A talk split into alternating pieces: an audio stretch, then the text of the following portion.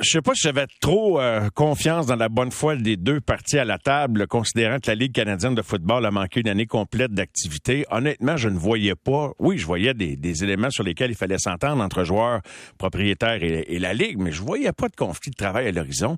Que s'est-il passé pour que ça déboule comme ça, que tout à coup les joueurs se retrouvent en grève alors qu'on devrait parler du début des camps d'entraînement? Le président des Alouettes, Mario Cecchini, sera avec nous dans les prochaines minutes. D'abord, du Rouge et Noir d'Ottawa, un habitué de l'émission Les amateurs de sport et représentant des joueurs de son équipe à la table, pas, à la table comme telle des, des négos, mais dans l'association des joueurs, Antoine Prénaud qui est avec nous. Bonsoir, Antoine. Bonsoir, merci de me recevoir. Ça me fait plaisir. Antoine, je voyais pas de conflit à l'horizon. Peux-tu m'expliquer qu'est-ce qui a, qu'est-ce qui, a basculé? Non, effectivement, on a été un peu dupés. Euh, si on remonte au mois de février, nous, on était euh, à notre assemblée générale avec euh, l'association des joueurs. Le commissionnaire Randy Ambrosi était venu nous rencontrer pour nous exposer ses euh, grandes valeurs, ses douze valeurs. je ne sais pas le chiffre exact, mais de nouvelle philosophie pour la négociation de la convention, qui était un esprit plus collaboratif, puis qu'on n'allait pas essayer de partir au plancher, puis nous, on, on, part au plafond, puis on, se rejoint. C'était plus euh, dans un aspect que on, discute, on, on, nomme nos problèmes, puis on essaie de trouver une solution. Euh, jusqu'à temps qu'on parle de finances, c'est ce qui se passait. Mais dès qu'ils sont arrivés avec leur première offre financière, seulement deux semaines avant l'arrivée des camps, ce qui est un petit peu tard, euh, ça a commencé à être un peu plus compliqué à, partir de ce moment-là. Donc, ça fait deux semaines que, ça se complique. Est-ce qu'il y a, je veux dire, on est-tu à des années-lumière? Y a-tu un océan à franchir euh, pour s'entendre? Est-ce que, considérant ce qui se passe là, tu, vois-tu une possibilité de rattraper ça puis qu'on nous annonce quelque chose dans, dans de 48 heures puis boum, qu'on règle ça ou tu vois quelque chose de long qui commence? Non, absolument. Il peut se passer beaucoup de choses dans une journée, pas un océan, pas du tout. Euh, c'est sûr que les chiffres, euh, nous, on n'est pas convaincus sur certains aspects. Euh, on n'est pas convaincus non plus de la méthode qu'ils utilisent pour négocier avec nous. Je pense que c'est une des raisons qu'on est dans la situation qu'on est aujourd'hui. On veut que la Ligue change d'attitude envers les joueurs, ou du moins leur comité de, de leur bargaining committee, excuse-moi, je trouve pas le, le mot français. comité de négociation. Merci. Euh, ça, fait, ça fait 9 ans que j'étais à Ottawa maintenant. Il n'y a pas de problème. mes, camarades d'Aide Martin Saint-Louis ont trouvé ces mots après le match des Canadiens. Fait qu'on a bien le droit, Antoine, de, les chercher. Ça m'arrive moi aussi. Il n'y a, aucun, problème avec ça. Mais la méthode, là, justement, j'ai fait euh, un petit peu de recherche en coulisses.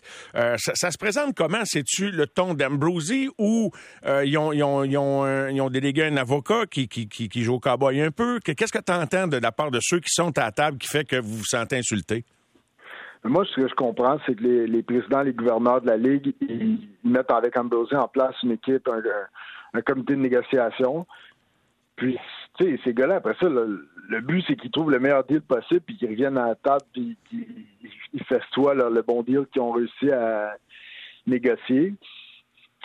Puis ça, ça crée un petit peu un environnement déjà malsain parce que ces gars-là, c'est un parti tiers, ça n'a pas nécessairement un, intérêt au fonctionnement de la Ligue et tout ça. Le seul but, c'est d'aller chercher le meilleur deal possible. Fait que déjà là, ça, met le ton euh, pour les négociations. Puis euh, ça, fait un ton qui est assez difficile, ils sont difficiles à gérer, puis c'est pas euh, toujours honnête. Puis on l'a vu dans les derniers jours où ils ont été euh, outre notre comité à nous, puis ils sont tous allés à, nos membres pour leur présenter une offre. C'est pas comme ça que les choses se font d'habitude. Puis c'est ça qui a créé l'arrêt de travail. Au lieu de poursuivre les négociations dans la journée et demie qui restait, ben, on décidé de tout de suite aller à nos membres, puis ça a créé l'arrêt de travail. Penses-tu que la Ligue est vraiment sérieuse? on entend parler qu'ils veulent éliminer le ratio canadien. J'ai des échos qui me disent que c'est pas sûr que c'est je sais pas, qu'est-ce que tu entends? Tu penses-tu qu'ils sont sérieux, qu'ils vont aller jusqu'au bout ou c'est juste comme pour brasser la canisse un peu puis ils vont, ils vont reculer après? Là?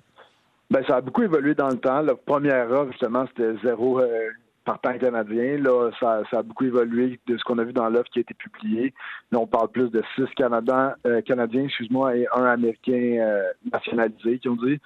Donc, ça a déjà beaucoup évolué. Moi, je pense qu'ils ont toujours utilisé cet aspect-là pour du pouvoir de négociation ils veulent essayer de diviser euh, nos membres parce que nous, on est quasiment à 50, 50 américains, 50% canadiens. Donc, euh, je pense que c'était plus dans, dans une espèce de négociation, mais quand il est rendu à une journée du camp d'entraînement, ben, c'est ça qui est frustrant.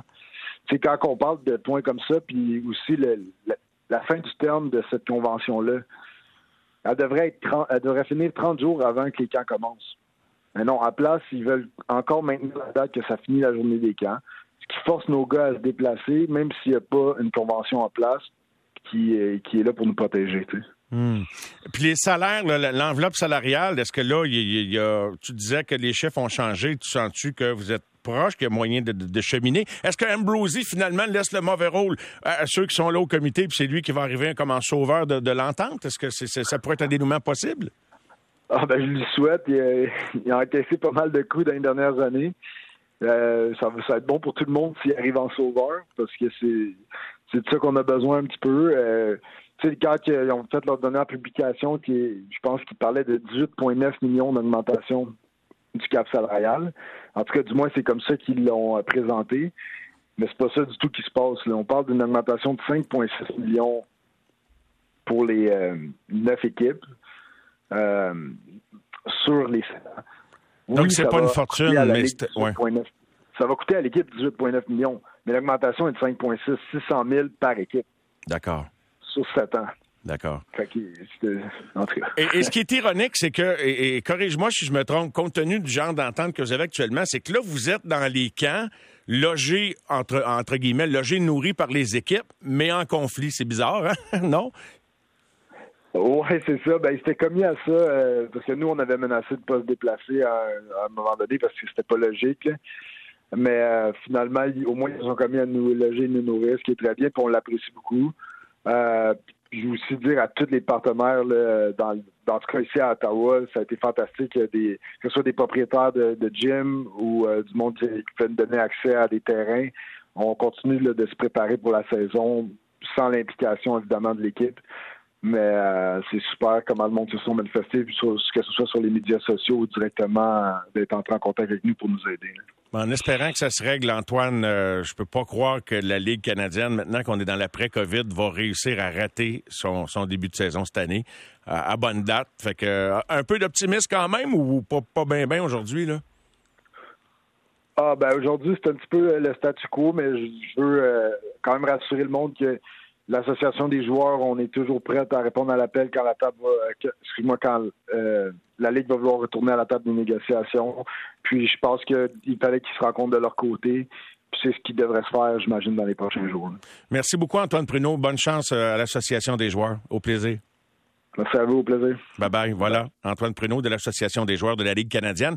On va euh, faire la pause tout de suite et au retour, on va entendre euh, le président des Alouettes, Mario Cecchini, eux qui avaient une belle campagne là, pour renouer avec le public, qui sont sortis dans les écoles puis dans un paquet de places. Ben là, eux aussi, comme les huit autres clubs, doivent faire face à la situation. Conflit de travail. On vient avec Mario Cecchini.